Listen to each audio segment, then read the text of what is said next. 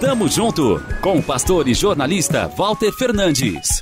Reflexão e parceria na caminhada cristã. Tamo junto, tamo junto, tamo junto, tamo junto, tamo junto. Na minha infância, adorava ir à locadora de vídeos. Aos sábados, tentava chegar cedo para alugar os lançamentos do cinema. A procura era grande, a expectativa maior ainda. Quando encontrava o filme desejado, a gente vibrava de alegria. Os tempos mudaram bastante. Hoje existem as plataformas digitais que te oferecem um cardápio enorme de obras. Nem precisa mais sair do sofá para escolher.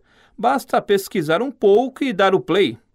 O mesmo ocorre com a música e programas de rádio como esse você ouve quando e onde quiser. Esses serviços são on demand, ou seja, de acordo com a exigência, o gosto do cliente. Mas a escolha de conteúdo não está restrita ao entretenimento. Infelizmente, há pessoas que selecionam o que querem ouvir nos púlpitos. Se não gostam da mensagem daquela igreja ou pregador, buscam logo outro lugar. É uma fé on demand, sob demanda para satisfazer o coração.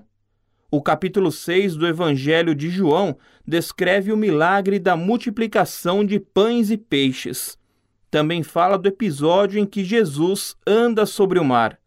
Até aquele momento, a multidão seguia com entusiasmo. Então, ele começou a apontar verdades que não estavam mais agradando ao seu auditório. O versículo 66 diz que muitos o abandonaram.